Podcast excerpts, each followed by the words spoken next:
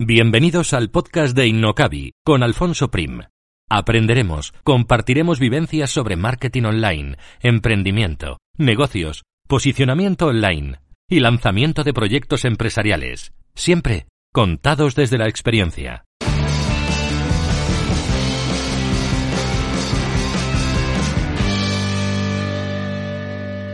Y antes de pasar al contenido principal de hoy, un mensaje del patrocinador de este episodio, Mailing Ya, una agencia especializada en email marketing para e-commerce que te ayudará a aumentar ventas y fidelizar clientes gracias al email marketing. Además, si te registras en su newsletter recibirás ejemplos, casos prácticos y estrategias para mejorar las newsletters de tu tienda online mailingya.com para diseñar, gestionar y delegar el email marketing de tu e-commerce. En las notas de este programa encontrarás el link para poder acceder a su web y registrarte en su newsletter. Y ahora sí que ya pasamos al contenido de hoy. Un saludo.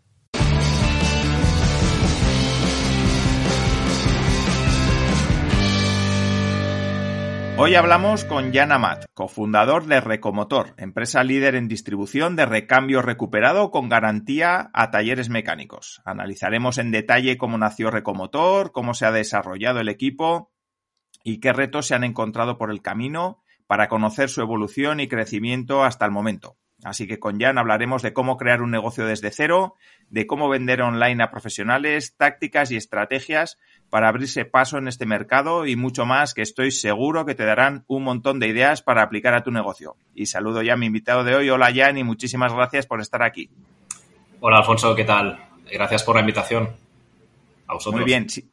Si, te parece, Jan, para las personas que no conozcan Recomotor o que no te conozcan a ti, cuéntanos brevemente quién eres y luego ya entramos en detalle para ver cómo ha evolucionado el proyecto, cómo nació y todo ese tipo de cosas. Pero ponnos un poquito en contexto de quién eres. Vale, pues soy un emprendedor de Barcelona. Estudié en su día Administración y Dirección de Empresas en la Pompeu Fabra, aquí en Barcelona.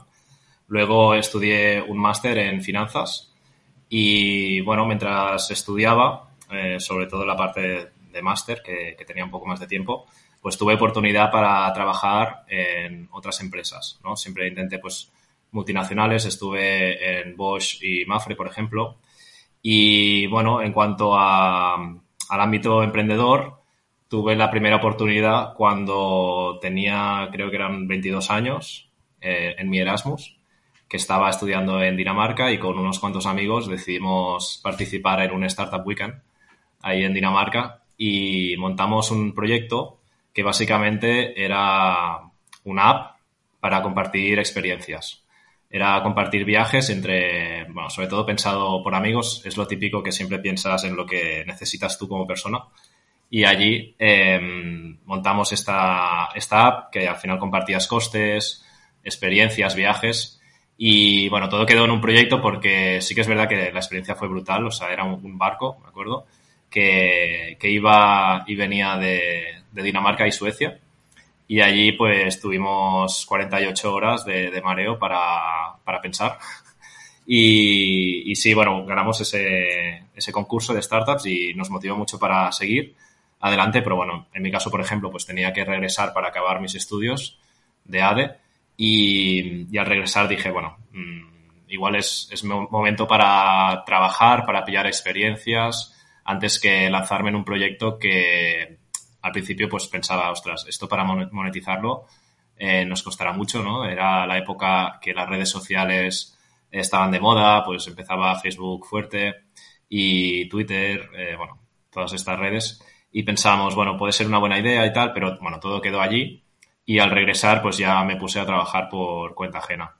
Y, bueno, eh, en el mundo startup en sí, empecé en Barcelona Em, creo que era 2017, en, en una startup con, con, una empresa familiar francesa, que básicamente lo que queríamos proponer al mercado era eh, crear sistemas interactivos para tiendas y básicamente eran retailers como de alimentación, de cosméticos, eh, este tipo de, tiendas que al final tienen muchos eh, clientes que van a la tienda y necesitan experiencias con el producto el servicio o, bueno, la experiencia en sí, ¿no? Y cuando se acercaban a un producto, lo que hacíamos era que se proyectaba, eh, que en ese entonces empezaban a poner eh, pantallas en las tiendas, pues una experiencia con ese producto, ¿no? O sea, pues por ejemplo, cuando vas a recoger tomates, pues un campesino allí en, en, el campo recogiendo tomates o puede, podía ser, pues a nivel de cosmética, pues una modelo con, con cremas o lo que sea. Y bueno, a partir de allí, eh, pues la startup duró unos ocho meses porque era muy intensivo en capital. Al final teníamos que invertir en sistemas, en, bueno, eh, software, sobre todo nuestro tiempo, que pasaban los días y era como, ostras, eh, el cliente me está confirmando para un año vista. Entonces, bueno, se nos venía el tiempo encima y decidimos cerrarlo de buenas maneras, o sea, seguimos siendo amigos. Y de allí me fui a un Venture Builder, en, la provincia de Barcelona, que, bueno, tenía la idea de empezar algo relacionado con las transferencias de vehículos. Había un pain importante en cuanto a, ostras, para cambiarme de titular, solo puedo ir a la DGT o, o que me lo haga una gestoría físicamente, ¿no? Pero no sé si tú has tenido la experiencia, pero esto implica perder medio día físicamente en que el vendedor y el comprador tienen que ir físicamente a un sitio.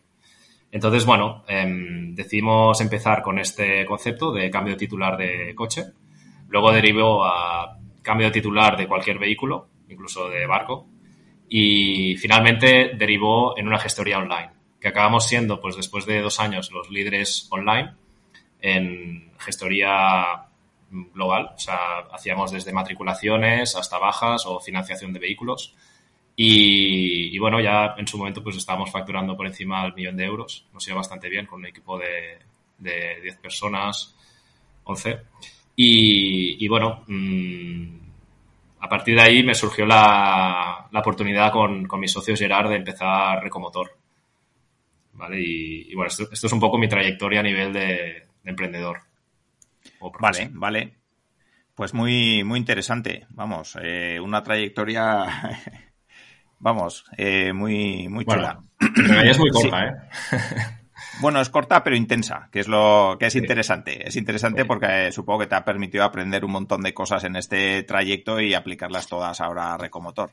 Si te parece, cuéntanos un poquito la parte de, Recomotor. ¿Cómo, ¿Cómo, nace la idea? ¿Cómo pasas de, de, esa gestoría online que, como has dicho, funcionaba bien, facturabais, había gente? ahí trabajando. Eh, ¿Cómo te lanzas a crear Recomotor? ¿Qué te atrae de la idea? ¿Cómo se os ocurre esa idea? Cuéntanos un poquito esa parte. Pues mira, em, bueno, ahora Recomotor es el principal distribuidor de pieza recuperada de coche, ¿vale? Para ponerte en contexto. Pero hasta allí, pues han pasado muchas cosas. O sea, de hecho, todo empezó a raíz de, mi socio, de Gerard, que, que tuvo la idea como mecánico de profesión que era, él trabajó en varios talleres y creo que la última experiencia fue en el taller BMW, em, en el cual, bueno, todos los talleres que pasaba veía que no se tocaba el tema de, pieza recuperada porque siempre pasaba por un desguace y esto estaba mal visto y era una equivalencia a incidencias, eh, no tienes garantía, eh, tiempos de entrega súper largos y muchos problemas. Entonces, bueno, empezó colgando anuncios en Wallapop de, motores y vio que había bastante demanda, entonces decidió dejarlo todo para meterse en este proyecto. Y, ostras, pues igual em, empezó pues en 2019 creo, y después de dos, tres años, em, no, 2018, pues me dijo, oye, eh, que, que, esto pinta muy bien, yo necesito un socio estratégico en el cual pues haya pasado por lo mismo. Yo en ese entonces estaba en Traspacar y, le dije, oye, pues yo, yo te ayudo, mm, al principio como concepto de mentoría, em, te ayudo poco a poco en lo que pueda, pero yo estoy con otra startup y, y nos ponemos manos a la obra en lo que pueda y de forma gratuita, ¿eh? sin pedir nada a cambio. Eh, porque al final yo en Traspacar también tenía el mismo enfoque de, clientes, de taller, compra-venta, eh, mismo target. Y, y entonces, bueno, eh, lo que vino a ser una mentoría, al final, al cabo de dos meses, le dije, oye, esto pinta muy bien, al final eh, tenemos el, mismo enfoque, pero este proyecto es súper escalable, porque al final puedes vender una radio o un motor o un retrovisor del Golf o del Renault Twingo a, a cualquier país, o sea, a España, Alemania, a Estados Unidos, China, donde sea.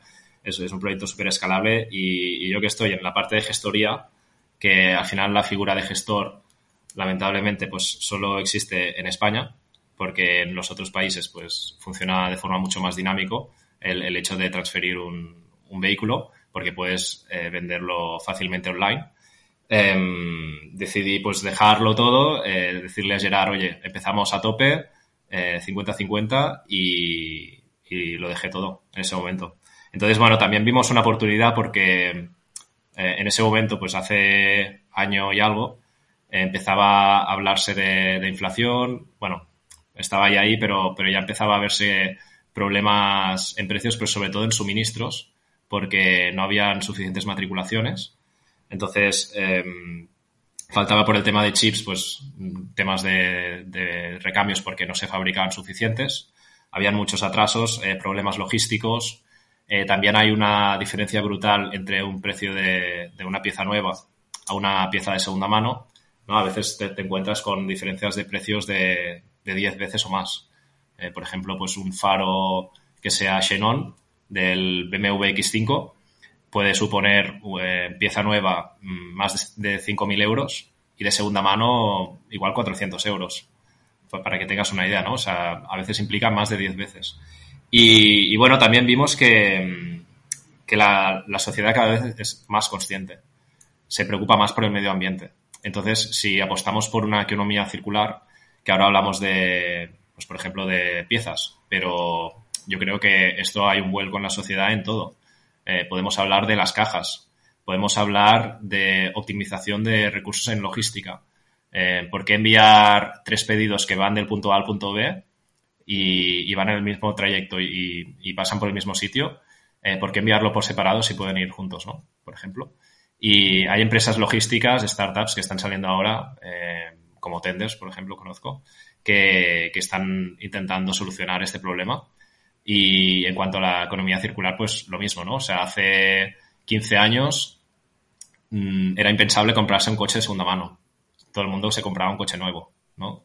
Ahora eh, estamos entre dos, tres veces eh, los coches de, de compraventa de segunda mano respecto a las matriculaciones. O sea, por cada coche que, se vende nuevo, mínimo hay dos de segunda mano. Entonces, se está volcando la sociedad hacia la recuperación, hacia normalizar esta segunda mano. Y yo creo que esto es primordial porque al final con, estos problemas que vemos en el clima, en, bueno, en, el, las emisiones de CO2, todo lo que está ocurriendo, eh, creo que soluciones como Recomotor, como Tenders, como cualquier solución que pueda haber que, que promueva el medio ambiente. También podríamos hablar de que en su día, pues, el ClickArts de turno o Occasion Plus o Flexicar, quien sea de, segunda mano, yo creo que han ayudado mucho a, promover este, este, bueno, esta transacción de, segunda mano ¿no? y normalizar eh, el hecho de que un consumidor que antes pensaba que era ineficiente, que, ostras, un coche de segunda mano, que a saber quién lo ha tocado, eh, a saber por dónde ha pasado, seguro que ha estado fuera del parking, y ahora ni te lo piensas, eh, dices, no, no, yo un de segunda, de segunda mano porque nuevo eh, no me lo puedo permitir o es más caro o lo que sea, pero ¿para qué comprarme uno nuevo si de segunda mano lo puedo hacer? Pues yo creo que estas empresas, startups, que han pasado por el ecosistema español también, han ayudado muchísimo a que el sector de coches, pues, oye, ya te puedes comprar un coche de segunda mano de forma normal. Pues yo creo que en, en, tema de recambio pasará lo mismo. Es decir, eh, ¿por qué comprar una pieza que se fabrica en India o en China o en donde sea si tenemos la oportunidad de recuperar piezas que han pasado ya por, la fábrica de, las marcas, por ejemplo BMW o puede ser Volkswagen o, cualquier marca, y tiene la certificación y calidad de la marca. Y además es 5 o 10 veces o las veces que sean más económico entonces, mm. yo creo que tenemos que pasar por este proceso de normalización de, la segunda mano, recuperación de, este sector también. Y, bueno, básicamente este sería el, cómo nació la idea. Y, si quieres te puedo comentar pues mm, hacia dónde vamos. O sea, nosotros nacimos en junio del 2021 y, y nacimos como una marca que quería promover la economía circular desde el particular, o sea, desde las personas. ¿no? Y, lo que era la idea de Gerard de vender piezas por Wallapop, por decir así, em, se convirtió en un poco, ostras, vamos a escalar esta idea. Y lo que hicimos primero era, vale, tenés motores, pues vamos a vender ahora cajas de cambio. Y después retrovisores. Y después eh, el turbo, ¿no? Y así pues, con todos los productos. Sí, Hasta que lo, vendíais desde Wallapop o ya teníais una web propia? No, no, todo por Wallapop. Al principio fue em, rudimentario, por así decirlo, ¿no? O sea, eh, generación de leads gratuitos, entre comillas, desde Wallapop, sin otras herramientas de marketing, y a través de Wallapop vendíamos todo. Entonces, lo que intentábamos hacer era con un bot, que desarrollamos un bot en su día ¿no? Que ahora, pues, un poco los learnings podrían ser estos. decir, eh, nos pasamos la vida desarrollando un bot para el B2C que eh, lo que hacía era subir un anuncio por minuto a Wallapop o Mil Anuncios o otro marketplace. ¿no? Entonces, em, parecía muy fácil y el negocio, pues cuanto más supply tengas en los marketplaces, más venderás. Parecía muy fácil, pero al final, ¿qué pasó? que teníamos un problema de incidencias, un problema de atención al cliente y, eso pues acabó un poco pues mm, cayendo por su propio pie porque vimos, eh, oye, eh, hay, muchos leads, entonces em, no podemos asumir este volumen, hay un ratio de conversión muy bajo, entonces ya tenemos algún B2B que nos está comprando y vemos que hay recurrencia, ¿por qué no vamos hacia este B2B que al final te da la información mucho más masticada, no tiene incidencias porque sabe lo que pide y además em, es recurrente, no tienes costes de marketing ni de tampoco estar muy detrás de un cliente nuevo. Y fue entonces cuando decidimos pivotar 100% hacia el B2B, que pasaron solo tres meses. Es decir, constituimos la empresa en junio, mayo-junio, y en septiembre ya cambiamos hacia un modelo 100% B2B. Eh, a partir de entonces sí que es verdad, ¿eh? probamos de todo. O sea, hicimos incluso un marketplace propio. Recomotor.com era un marketplace, eh, intento fallido, de, intentar ahí con Google Ads, con SEO, empezar, ¿no? hacer un blog. Y yo creo que eso también pues, fue un error de, pérdida de tiempo, porque rápidamente ya vimos que teníamos el mismo problema que Wallapop, pero además propio. Entonces, aún peor. Y sí que a partir del B2B, eh, pues al final enfocarnos a talleres, a compraventas, rentings, concesionarios. Eh, tenemos ahora clientes que son incluso flotistas, em, no sé, una empresa de camperización de, de campers, no sé, de, o sea, hay de todo, ¿no? Mientras sea del sector automoción. Y, y ahí fue cuando empezó todo, yo creo, a ponerse, em, bueno, encima de la mesa algo, serio, ¿no? Un proyecto que, que sea sólido. Y fue cuando empezamos, eh, ahí fue cuando hicimos la, primera ampliación de capital y, y, cuando empezamos a escalar la compañía. Desde entonces, de media, hemos subido a doble dígito mensual. ¿no? O sea, oye, ya sabemos quién es el target de clientes. En España hay 40.000 talleres. Vamos 100% a, a por estos clientes y, siempre hemos ido muy, muy a remolque de las ventas. O sea, para que te hagas una idea, el primer comercial se incorporó en febrero del año pasado, o sea, en el mes 8 de la empresa. Hasta entonces no teníamos ningún comercial. Eh, básicamente lo que lográbamos es boca a oreja. Eh, un ejemplo sería, pues, a través de la ampliación de capital que intentábamos ir a, socios del sector, pues allí te encontrabas con potenciales clientes. Y claro, que podía ser un ClickAds, por ejemplo, ¿no? que o un FlexiCar, que, al final pues son, son clientes grandes, eh, ya te suponía pues una parte importante de las ventas en ese inicio, ¿no? Porque en septiembre estábamos en 10.000 euros mensuales solamente de, ventas. Ahora eh, tenemos una previsión de 200.000 de, de ventas mensuales. O sea, en año y poco hemos subido muchísimo. Y, ya te digo, todo ha sido eh, construyendo un producto que no está automatizado. eh, ahora sí que empezamos a, poner unas bases para automatizar este producto, pero hasta entonces todo ha sido a remolque y al no tener tecnología, pues intentando, oye, ¿qué necesito? ¿Recambistas? Pues ficho otro recambista que me va a atender estos clientes. Y nada, el equipo ha ido evolucionando también eh, bastante rápido. Hemos estado de media fichando una persona al mes aproximadamente. Vale, y, de, perdona, ¿y de, qué perfiles? Cuéntame, porque yo tengo una duda eh, sobre todo esto que nos has contado y es cómo solventáis el problema de que de la confianza de los usuarios en ese tipo de repuestos, ¿no? Eh, si son, bueno, si son de calidad suficiente, eh, si yo voy a arreglar mi coche, pues eso, además de que el precio es mejor, cómo sé que la calidad es buena, todo ese tipo de cosas, supongo que son, eh, bueno, pues problemillas que os habéis encontrado con los clientes y cómo los habéis ido solucionando. Claro. Mira, como te comentaba, hemos pasado por todo, ¿no? O sea, intentando vender por marketplace externos, por marketplace propio. Y al final lo que nos dimos cuenta es no solo del B2B, sino que al final lo que teníamos que hacer es una solución que al cliente le encaje. O sea, hoy en día Marketplace hay muchísimos, ¿no? Tienes Wallapop, mil anuncios, pero también hay del sector. Hay un recambio verde, un recambio fácil. O sea, son empresas que te lo ponen ya de por sí eh, muy fácil de, comprar una pieza.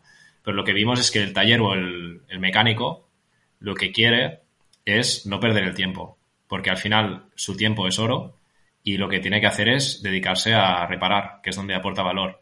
El hecho de buscar piezas, para ellos es un pain súper relevante. O sea, no, pueden estar perdiendo, no pueden estar buscando por webs, em, comprando a desconocidos, o sea, no, tienen este tiempo y dedicación. Ni tampoco esta fuerza de, compra como tenemos nosotros para negociar, ¿no? Un precio determinado o en ficha y un descuento que, es de, de por vida prácticamente. Y, y a partir de entonces eh, dijimos, bueno, si realmente es así, lo que tenemos que hacer, si el cliente lo que quiere es atención por WhatsApp o por email, vamos a empezar por allí, haciendo algo que no es nada escalable y eh, a medida que vaya avanzando la empresa, lo que vamos a intentar hacer es automatizar este, estos procesos. Es decir, em, si el 90% quiere WhatsApp, pues vamos a hacer un chatbot, ¿no? que es lo que hemos desarrollado, y, y con este chatbot lo que intentaremos es automatizar la búsqueda de cambios. ¿Cómo? Pues con una integración con la mayoría de desguaces. ¿no? Ahora ya tenemos más de 600 desguaces eh, en nuestra red y esto lo que nos permite es llegar a más de 25 millones de recambios, que es una brutalidad de recambio. Y también porque vimos que cuanto más supply tengas, pues más oportunidades de ventas tendrás. O sea, hoy en día, más del 80% de las solicitudes que tenemos de taller de pieza que normalmente es difícil de encontrar, pues Recomotor la tiene. Cuando en un marketplace o un distribuidor normal, pues tiene un ratio muy bajo, ¿no? Normalmente menor al 50%. Entonces, las oportunidades de, compra a través de este chatbot son brutales y además es una experiencia de usuario que es muy buena para, para el taller porque él se puede dedicar a reparar coches, pues por ejemplo, estando en, en el asiento del conductor mirando el cuadro de instrumentos o mirando el motor, lo que sea, hacer una foto de la pieza o de la ficha técnica, pasar eh, la matrícula o, el, número de referencia de la pieza, ¿no? que normalmente está grabada en, la misma pieza, y, a partir de ahí mmm, Recomotor ya se pone en marcha.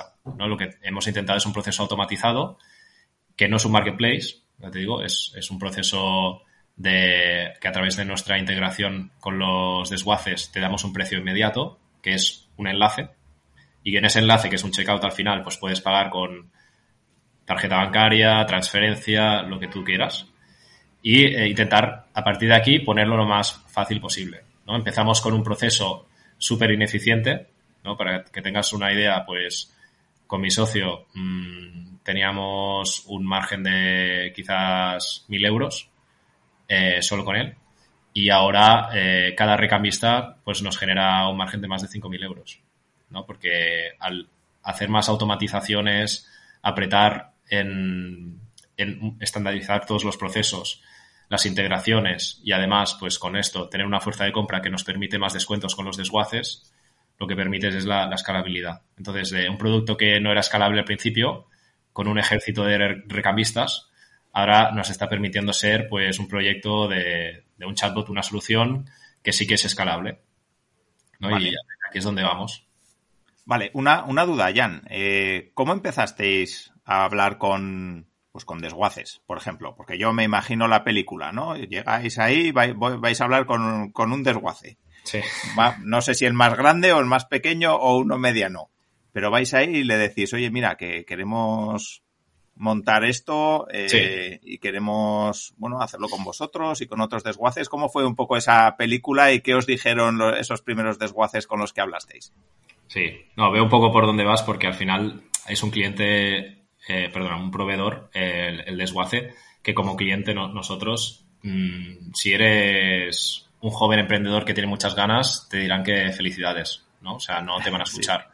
Ahora bien, lo que hicimos nosotros fue que a, través de varias compras, ¿no? Pues a partir, por ejemplo, de la cuarta compra en un mes, es irle eh, al desguace y, decir, oye, mm, ya te he comprado cuatro veces, creo que podemos hablar, eh, seguramente nos conoces ya, Recomotor, si no, búscanos, eh, sea en prensa, en, Google, donde sea, quedamos, te explico el proyecto y a partir de aquí, pues conseguir eso, la integración, em, trabajar a crédito, descuentos, un poco trabajar con, esta, con este perfil de, proveedor y a medida que vamos comprando más, pues obviamente la, la relación se mejora y vamos con, mejores condiciones. Entonces, bueno, al inicio, ya te digo, no teníamos fuerza de compra, pero ahora mismo sí que como distribuidor pues ya podemos reclamar un poco de mejores condiciones respecto al mercado. Entonces, para que te hagas una idea, un taller mecánico eh, puede encontrar una pieza en Internet por 100 euros, pero normalmente nosotros aplicamos el margen al descuento. Es decir, que si tenemos un 20% de descuento, por decir algo, y esa pieza nos cuesta 80, nosotros también la venderemos a 100. Por lo tanto, el taller le costará igual a Internet, en eBay, por decir algo, que comprando Recomotor. ¿no? Y además, pues con todas las ventajas de que tienes garantía, tiempos de entrega reducidos, eh, tienes una atención personalizada, un equipo de mecánicos detrás y eh, que si tienes cualquier problema te responde Recomotor, porque al final facturamos como Recomotor. ¿no? Entonces, ostras, eh, hay esta empresa detrás que me soluciona este pain y yo me puedo centrar en reparar vehículos. Vale, vale. Vale, entonces hemos tocado la parte del proveedor, digamos. Eh, ¿Cómo empezasteis con los talleres? Que también me parece interesante, ¿no? Porque tenéis ahí dos frentes abiertos. No sé si empezasteis a la vez, eh, si, si fue un poco solapadas las dos cosas, que entiendo que sí. Pero ¿cómo empezasteis a tocar talleres también? Oye, mira, que tenemos este proyecto, ¿qué tal? Que nos dedicamos a esto, a ver si podemos colaborar. ¿Cómo, cómo fue un poco esa parte? A ver, eh, el desguace empezó desde el minuto cero porque al final, desde esa idea que tenía mi socio de empezar a vender piezas bajo demanda, básicamente subía piezas en Wallapop que no tenía en stock. Entonces, tenía que ponerse en contacto con estos desguaces. Pero eso implica eh, trabajar en Excel, em, llamar cada vez al desguace para pedir la pieza. Eh, claro, es que ni te imaginas lo, mecánico que, o sea, lo, manual que llega a ser un trabajo así, ¿no? Entonces, cuando ya tienes unos estándares de, funcionamiento y tú estás integrado con un desguace que al final puedes eh, agilizar los pedidos y automatizar, esto sí que escala. Pero ya te digo, esto empezó con los desguaces en, bueno, incluso antes de empezar Recomotor y con el taller mecánico empezó en septiembre del 21. O sea, hasta entonces, pues igual teníamos dos, tres talleres mecánicos que eran clientes. Pero después evolucionó a, oye, no, nos tenemos que centrar a esto. Empezamos con cuentas grandes, ¿no? Eh, grandes rentings, grandes compraventas, grandes concesionarios y un poco pues ir con la cara de, oye, eh, tenemos esto, creo que lo necesitas, confirmado, lo necesitas, vale, pues pídeme piezas y a partir de ahí ir pidiendo, ¿no? Em, el, producto ha evolucionado muchísimo, Claro, no es lo mismo ahora que, hace un año. Y ahora, pues, eh, hemos definido incluso palancas de crecimiento muy separadas y, y un equipo que, está muy estandarizado en, departamentos y cada uno hace una cosa muy distinta al otro, ¿no? O sea, incluso hay entre recambistas uno que se dedica a incidencias y otro que se dedica a buscar recambio. Entonces, em, creo que también ha sido clave. Perdona, Jan, perdona. El perfil de recambista, cuando hablas de recambista, que es una persona que trabaja con vosotros, pero que es el encargado de buscar las piezas o ¿qué, es un recambista? Bueno, em, un recambista al final es una persona que trabaja en el departamento de recambios, por así decirlo. Nosotros empezamos, sí, nuestro recambista al principio era una persona que hacía de todo, ¿no? O sea, atención al cliente, buscar un recambio, eh, facturar, em, incidencias, devoluciones. O sea, al final hacía de todo en relación a la atención del cliente y la experiencia del cliente, que al final, pues en el inicio era la parte de Gerard, mi socio, y em, a, medida que ha ido evolucionando, claro, mi socio ya ni se dedica a buscar recambio, ni a incidencias, ni a, ¿no? O sea, todo ha evolucionado a tener una persona encargada de incidencias, tener una persona que, hostia, es un crack en motores. Eh, entonces, cuando no se encuentra un motor en nuestras integraciones con desguaces, eh, lo busca fuera. Eh, tener a una persona que se dedica a, gestionar cuantos más pedidos mejor, ¿no? bueno, vas especializando a, cada uno en, una área concreta y al final con esto intentar escalar mm, en equipos toda la empresa. Entonces, bueno, aparte, antes me preguntabas sobre el equipo, la mitad casi son, son recambistas, para así decir, de, forma global, aunque tienes los distintos departamentos dentro de recambistas. Y eh, tenemos personas en administración, en IT y comercial, básicamente. Claro, en comercial hay dos personas solamente y sobre todo se trata de fidelizar, ¿no? O sea, esa experiencia que han tenido, intentar que se repita. Eh, porque para nosotros es súper importante que, un cliente como un taller pueda estar repitiendo y que si tiene un valor de, ticket medio de 300 euros al mes, que se repita, porque si lo multiplicas por todos los talleres que hay, pues te puede suponer muchas ventas a futuro, ¿no? El lifetime value para nosotros es brutal en, este sector. Vale. Y el tema de incidencias, porque es algo que a mí, vamos, a mí me preocuparía mucho, ¿no? Es, es lo primero que pienso, ¿no? Eh, cuando vas a coger una pieza, a mí me tocó una vez, ¿eh? Comprar una, una bomba de agua para un Volkswagen que tenía en un, en un desguace. Entonces, el mecánico que me la iba a cambiar ni siquiera se, o sea, no se quería meter ni a comprar la pieza ni nada, aunque me, aunque me dijo que, que fuera un desguace. Entonces, yo no sé a nivel de incidencias vosotros si tenéis muchas, cómo las gestionáis, eh, si han sido un quebradero de cabeza y ahora lo tenéis más controlado. Cuéntanos un poquito esa parte, ¿no? El tema del soporte. Mm. Ahora estamos en torno al 2-3% de incidencia. ¿Vale? Incidencia hablo de un problema con el envío, em, la pieza no me gusta, em, esta pieza ha llegado rota. Eh, bueno, sobre todo esta tercera parte, o sea, es, la más importante, pero eh, cuando viene de un desguace, pues pueden pasar muchas cosas. Eh, pero solamente es del 2-3%. Cuando nosotros empezamos, estábamos en torno al, 20%.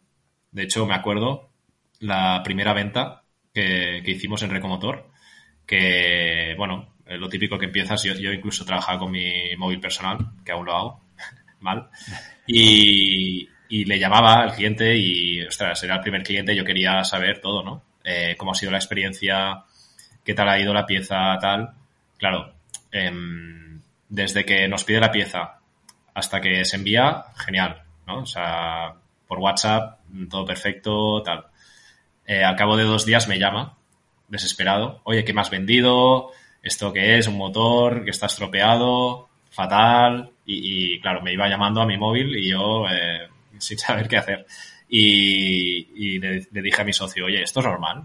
Eh, estas incidencias o sea, esa primera venta ya es una incidencia. La tenemos, tenemos que devolver este motor, tenemos que asumir el precio de envío, tenemos que perder muchísimo tiempo en resolver este problema y además este cliente, al ser la primera venta, seguro que lo perdemos. Y me dijo, no, no, tú tranqui que, oye, son quizás una de cada cinco por ahí, uno, uno de cada cuatro quizás. Y dije, hombre, vale, pero es bastante. Entonces, a partir de ahí nos dimos cuenta que había que filtrar muchísimo eh, los desguaces. Me acuerdo que empezamos a, pues compramos una pizarra y empezamos a poner los desguaces que no había que comprar. ¿No? Y al mes 4, pues igual solo teníamos cuatro desguaces. Pero ahora hay, pues, más de 50 desguaces que no deberíamos de comprar.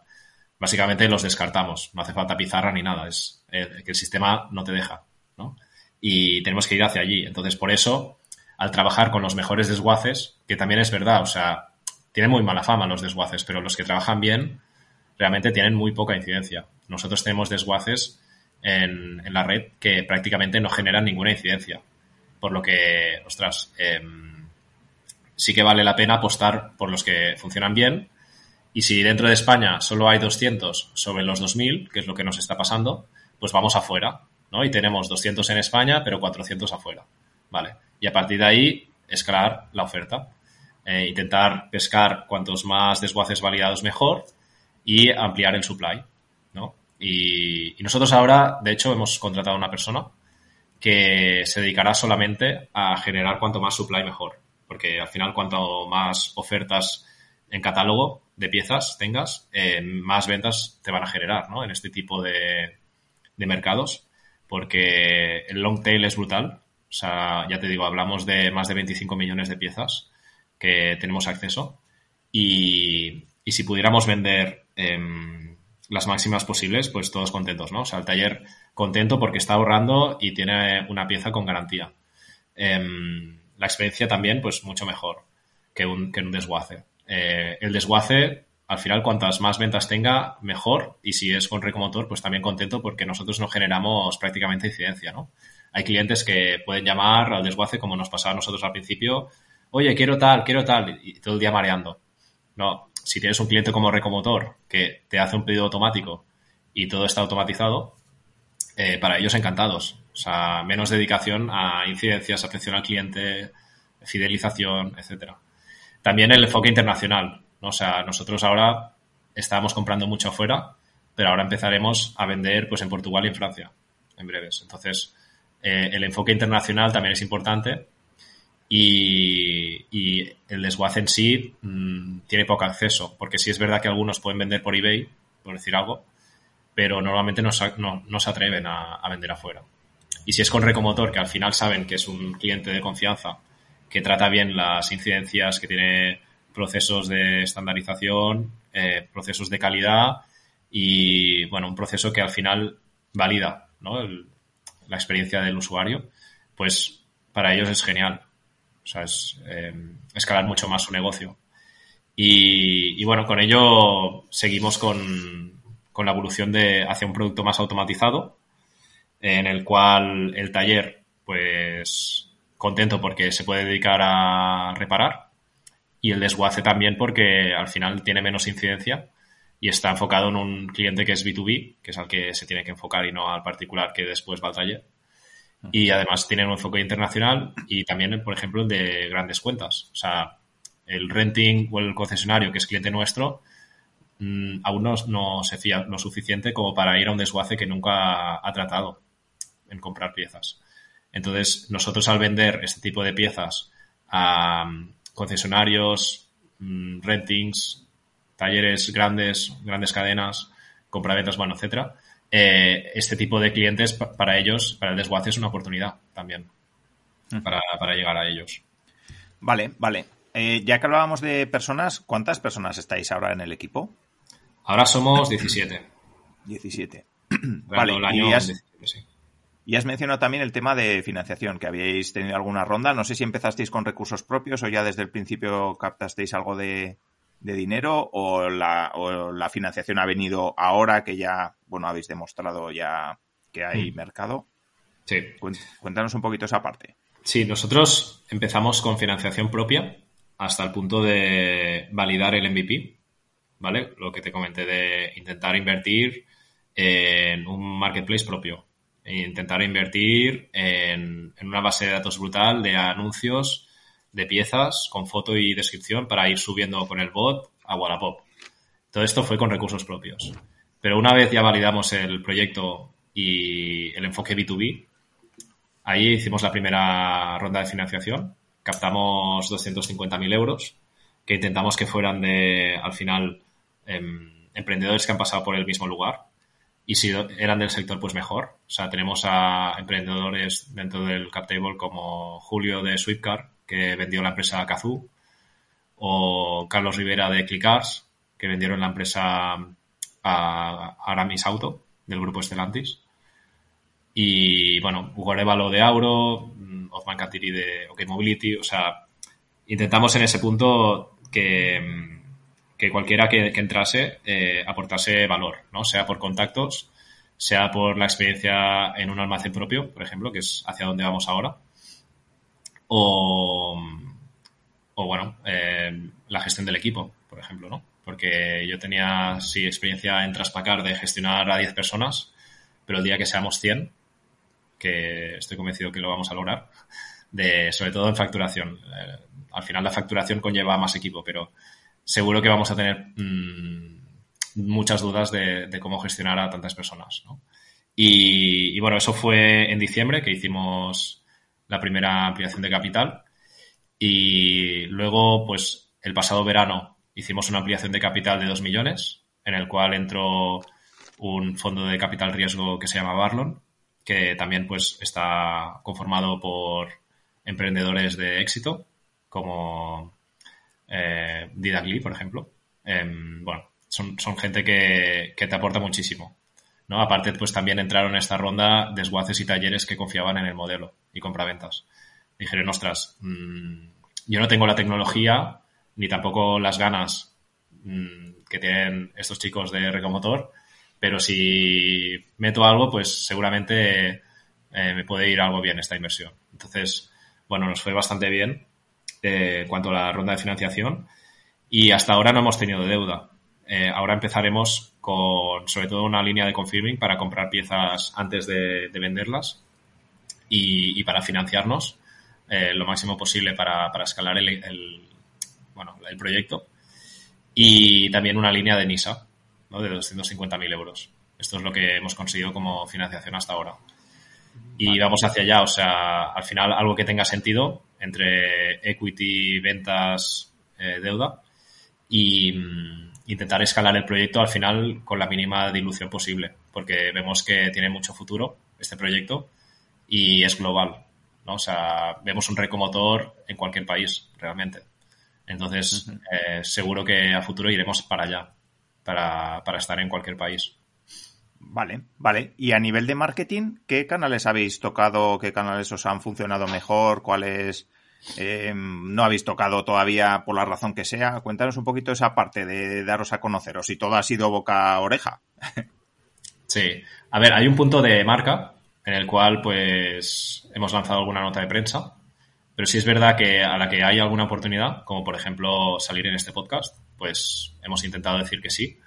Es verdad que tampoco llegamos a todo, ¿no? Porque la operativa del día a día te, te consume.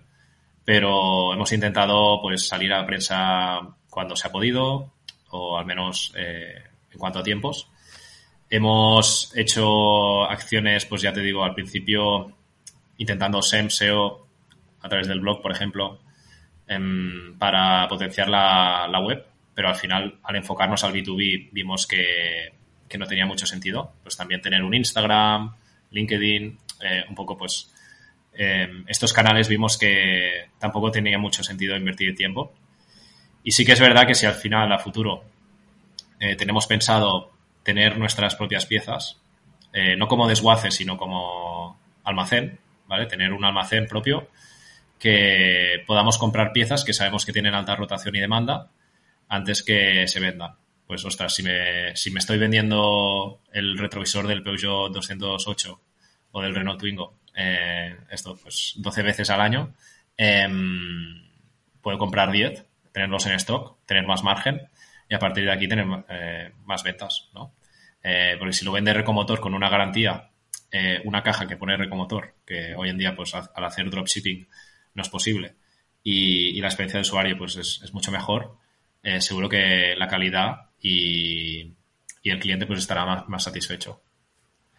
Eh, bueno, a partir de aquí, mm, ya te digo, eh, hay, muchos retos eh, en camino. por ejemplo, ya te digo, el, tema del almacén, creemos que, hay una solución 3.0 en el sector.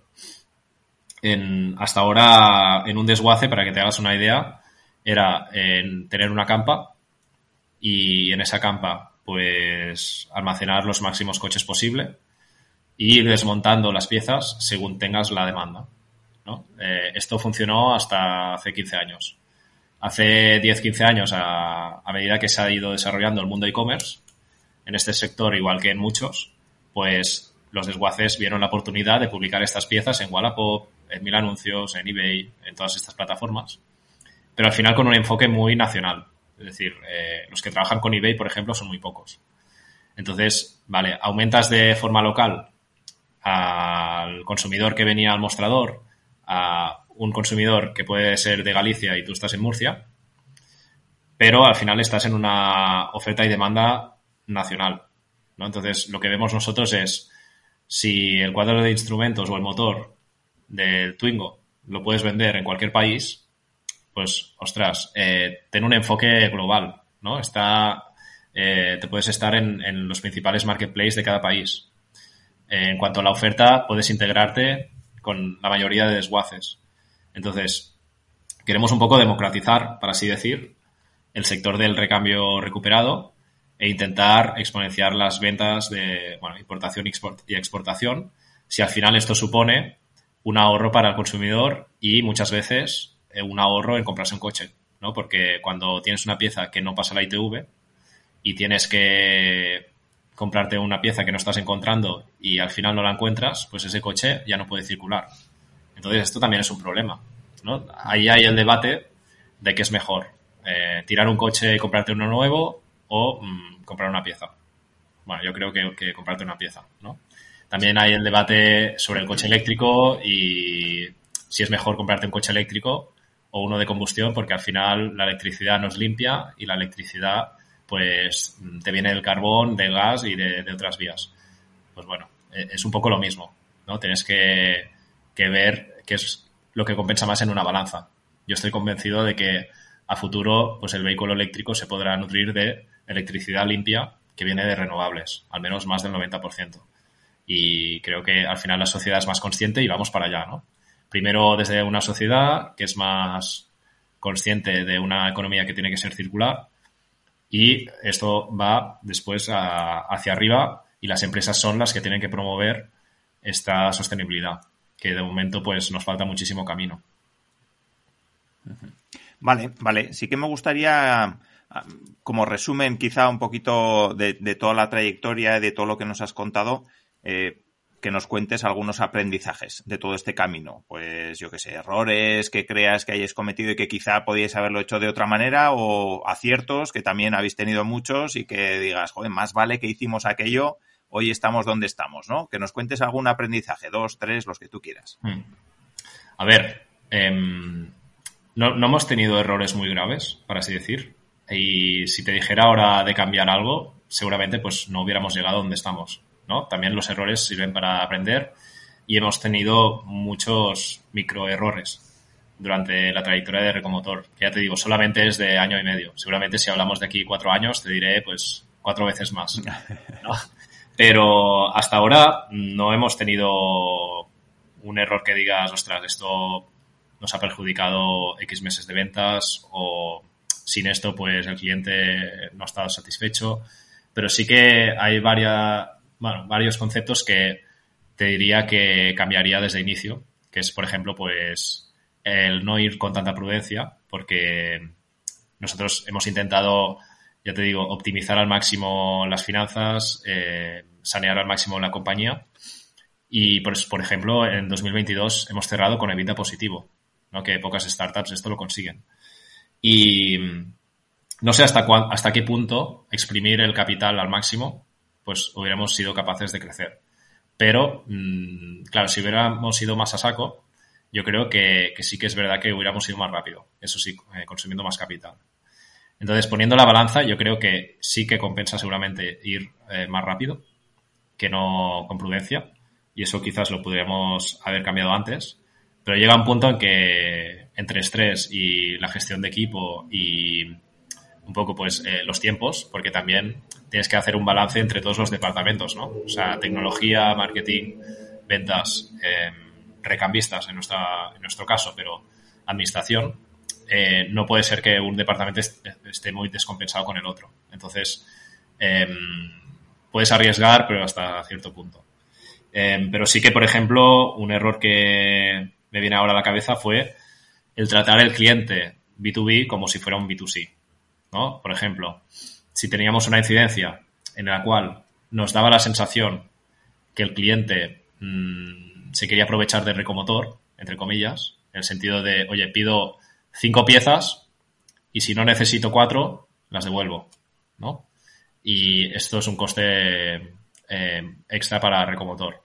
Vale, pues nosotros a la que veíamos esto rápido mm, intentábamos no ceder, ¿no? Eh, da igual si perdemos un cliente, pero no podemos ceder porque se van a aprovechar de nosotros. Bueno, pues pensando en B2B, como te comentaba antes, esos 300 euros de media que puede suponer al mes un cliente B2B, el lifetime value es brutal, ¿no? O sea, al año puedes tener 3.600 euros de media, pero es que durante cuántos años.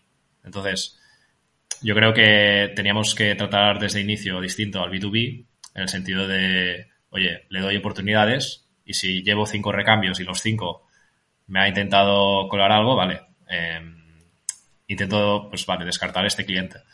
Pero si a la primera justamente ha habido mala suerte y no sabemos si es buena fe o mala fe de, este cliente que, que, está intentando trabajar y que está al final, al final pidiéndote ayuda a veces incluso, pues oye, pues se hace el favor y cedemos. Y si a la tercera o cuarta lo hemos perdido, yo me lo tomaría como un coste de marketing, ¿no? Porque tenemos la suerte que en Recomotor no tenemos costes de marketing o de captación, pero sí que hay un coste brutal de, fidelizar el cliente, ¿no? O sea, tenemos que lograr que el lifetime value se mantenga en, en todos los clientes. Entonces, bueno, te diría ese más que nada.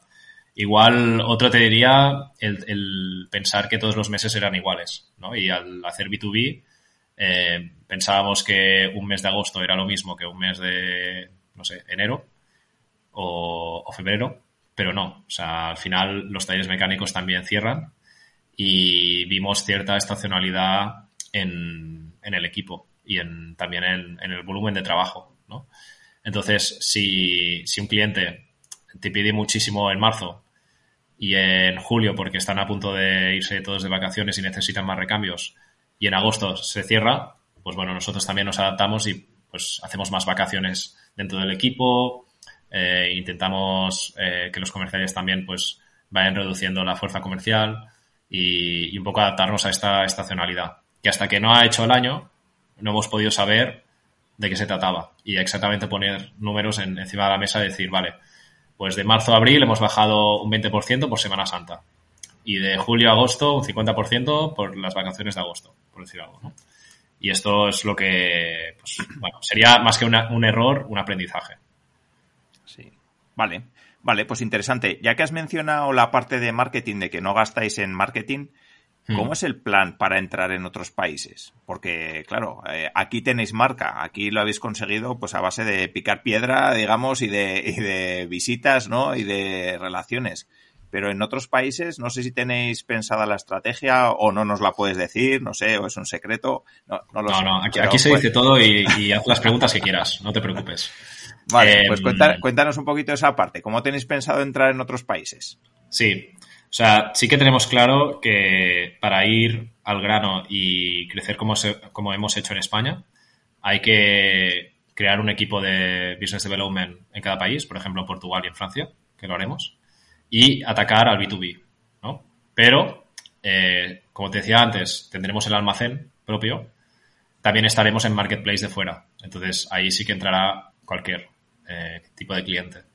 Entonces, la estrategia era un poco parecida al, de desguace, de decir, eh, para el desguace no hemos ido desde un inicio a presentarnos sin que nos conociera, sino que a medida que iban generando ventas, pues estos clientes, bueno, estos proveedores iban apareciendo y nosotros íbamos entablando una relación, pues aquí con los clientes internacionales eh, pasará lo mismo. Si tú tienes piezas en el almacén, que supongamos que tenemos 100.000 y se van vendiendo, pues si hay un cliente que nos ha comprado ya cinco veces, pues intentaremos de ¿no? Sea en Finlandia, en Alemania o en España.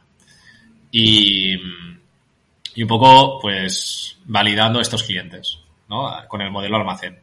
Ahora bien, sí es verdad que poco a poco iremos desarrollando pues un equipo comercial en cada área y el departamento de Business Development, como te comentaba, pues estará al principio en Portugal, en Francia y a partir de aquí desarrollando.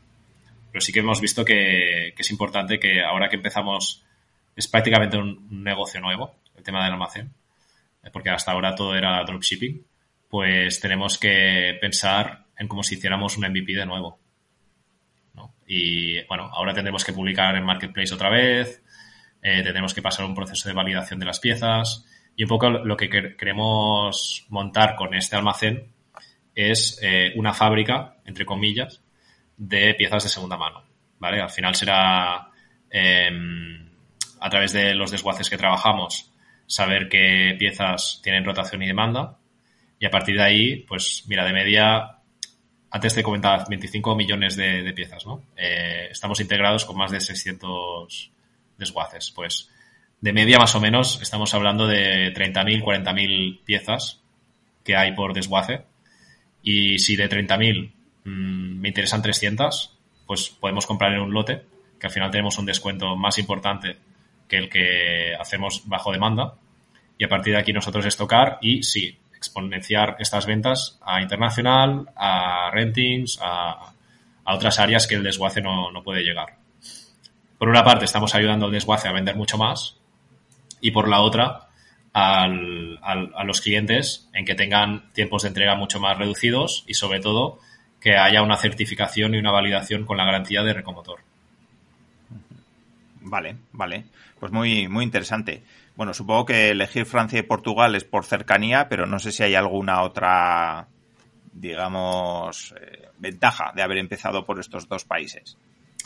Eh, no, a ver, de hecho ya te digo, ¿eh? de momento no, hemos empezado en serio en estos dos países, pero es la intención. básicamente por cercanía. O sea, vemos que los desguaces principales afuera son en estos dos países. Entonces, por bueno, evolución natural, es también, pues si tengo 10 mm, desguaces en Portugal y 20 en Francia, pues oye, eh, trabajamos el supply de estos países y a la vez vamos a empezar a trabajar con estos eh, clientes extranjeros. Pero sí, sí, o sea, al final es por cercanía y porque sabemos que pues, de Francia te tarda menos que, el venir de Inglaterra. Entonces, eh, bueno, es, mucho más cómodo y, la evolución, como te decía, es más natural. Vale, vale. ¿Y hacia dónde, ya para acabar, hacia dónde crees que evoluciona? Bueno, ya lo hemos comentado un poquito también, cómo ves un poco a medio largo plazo el tema de los recambios, eh, el tema del coche eléctrico. No sé si quieres mm. comentar algo más, hacia dónde ves que va el sector.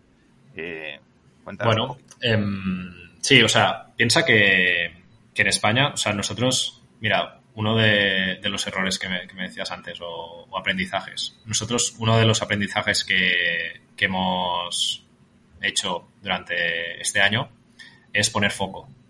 ¿no? O sea, centrarte en que si lo que funciona y hay suficiente mercado es el recambio recuperado de coche, no te vayas a motos o camiones, que hemos tenido muchas oportunidades para empezar ahí el supply y la demanda también, y tampoco hagas B2C, ¿sabes? Pero, o sea, al final hemos detectado que, el, que, el foco tiene que ser recuperado también y nosotros ya hemos aprendido la lección de que meterte en aftermarket o pieza nueva, así decir, aftermarket al final es el, recambio chino o el recambio que viene de, de, países, de países externos que eh, no han sido certificados por la marca o que al final eh, no los fabrica la propia marca. Pues nosotros ya hemos pecado de, comprar recambio aftermarket, por así decir, porque pensábamos, oye, si hay piezas que no están en el mercado de segunda mano, creo que es mejor ofrecer una pieza nueva al cliente, porque al final es mejor comprar una pieza nueva y que repare el coche que no mm, tener que tirar el coche porque no ha encontrado una pieza. Entonces, bueno, no es sostenible comprar una pieza nueva, pero en este concepto sí y, aprendimos mucho ahí. O sea, vimos que el, mercado aftermarket es brutal la competencia que hay y que es otro mundo. Entonces, bueno, tal y como lo vemos, creemos que hay mucho que explorar en el mundo del desguace. O sea, creemos que el, el, mercado crecerá muchísimo más en la recuperación de piezas que no en, en la pieza aftermarket o nueva. Y lo que vemos también es que la realidad es que hay más de 30 millones de coches en el mercado, solo en España. ¿eh?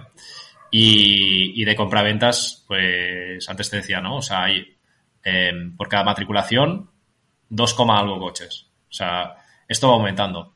Entonces, llegar al punto seguro de que habrán tres compras de VO, o sea, de vehículo de ocasión, por cada matriculación.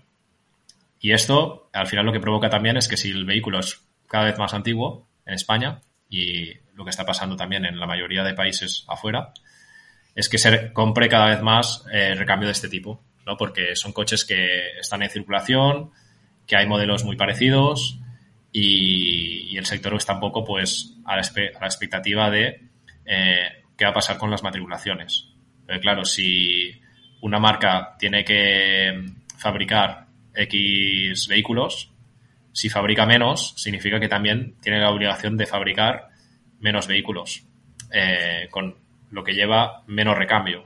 Entonces, eh, si tienes menos recambio en el mercado, tendrás que sacar la oferta de algún sitio. ¿no? Y si no hay nueva, pues tendrá que ser de segunda mano. Y lo veo un poco así, que al final, mm, por evolución del sector, tiene que ir hacia la recuperación de piezas. Sí, Sí, vamos, yo, yo también, a mí me, me, parece que es, que es un proyecto muy chulo y todo lo que nos has contado, la trayectoria, además, creo que, que así lo indica, vamos. No soy yo el más experto en el mundo del recambio, pero por lo que me has contado, la verdad es que es un proyecto muy chulo. Sí que para, para acabar, Jan, eh, algo que suelo preguntar a todas las personas que visitáis el podcast es que nos recomendéis algún contenido interesante, algún libro, un blog, un podcast, lo que tú quieras. Pues, a ver, no soy mucho de leer el libro, pero el año pasado me leí un libro que está bastante bien, que se llama Servicios y Beneficios, de Luis Huete. Em, es un libro que trata de, de sobre todo el management, o sea, gestión de equipos, em, equipos de ventas, estrategias de branding, un poco de todo, eh, incluso finanzas. Y me sirvió mucho para poner en escena lo que es hoy en día en la empresa. ¿no? Esto lo, recomendaría. También, por ejemplo, el Blitzscaling del fundador de LinkedIn. Es un libro que es más motivacional, que al final, em, bueno, te habla sobre todo de, cómo escalar la empresa y, es brutal. Eh, está la versión en español también y, me gusta bastante. Pero bueno, soy más de, de podcast. O sea, este ya me acostumbraré a escucharlo más, pero Pero siempre intento que en, 10, 20 minutos libres que tengo, eh, sea porque voy al súper, al gimnasio, donde sea, pues intentar escuchar podcast. La verdad que me ayuda mucho. Sí, sí, a mí, a mí también, vamos, y recomiendo a todas las personas, bueno, los que nos están escuchando ya nos están escuchando, pero yo siempre recomiendo escuchar podcast porque creo que es una manera muy fácil de consumir contenido y la mayoría de las veces pues son contenidos chulos y, útiles. Así que yo también, vamos, recomiendo siempre y, nada, nada, Jan. Eh, la verdad que creo que es una entrevista. Sí, sí. Sí, eh, eso. Sí que me gustaría que nos digas dónde pueden encontraros, dónde las personas que quieran saber más de Recomotor, las personas que quieran saber más de ti, dónde os pueden encontrar. Nos pueden seguir en LinkedIn, básicamente. Es la red que más usamos. Antes te decía que habíamos probado de, todo, o sea, Instagram, em, bueno, todo tipo de redes, pero al no estar enfocados al B2C, hemos dejado aparte un poco estas redes, pero sí que nos pueden seguir en Instagram y, poco más por email. Si necesitan algo, si son del sector, eso sí, por email, info arroba recomotor.com. Vale. Y la web, por supuesto, que es... Sí, la web, la web recomotor.com, en la cual pues hay formulario de contacto en caso de necesitar algo. O nos pueden mandar un WhatsApp, lo que sea más cómodo. Vale, vale. Pues perfecto, pues nada, Jan, eh, creo que ha sido una entrevista bien chula, un recorrido bien bonito de, todo lo que habéis conseguido, por lo menos hasta la fecha. A ver si hay suerte y, oye, dentro de dos años o de tres años volvemos a hablar y nos cuentas cómo habéis conseguido entrar en esos otros países o estáis ya en muchísimos más países y, es un, una empresaza, por decirlo de alguna manera. Vamos a hacer ahí. Esperemos cumplir el plan. Muy bien, pues nada, y hasta aquí también muchas gracias a las personas que, habéis llegado hasta el final. Espero que os haya ayudado, que os haya gustado la entrevista con Jan y como siempre nos vemos en el siguiente episodio. Un saludo.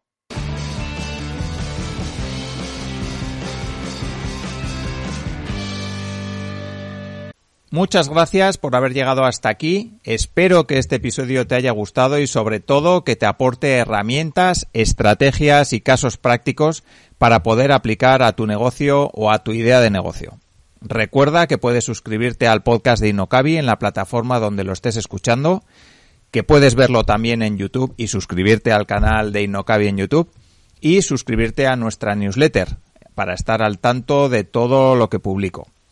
También agradezco mucho si me dejas una valoración positiva, porque ya sabes que eso me ayuda a posicionar mejor el podcast y a conseguir que llegue a más personas. Recuerda que en innocabi.com tienes más información, contenidos, cursos y asesoramiento para lanzar tu negocio, formación en Lean Startup y en Marketing Online para ayudarte a convertir tu idea en un negocio real.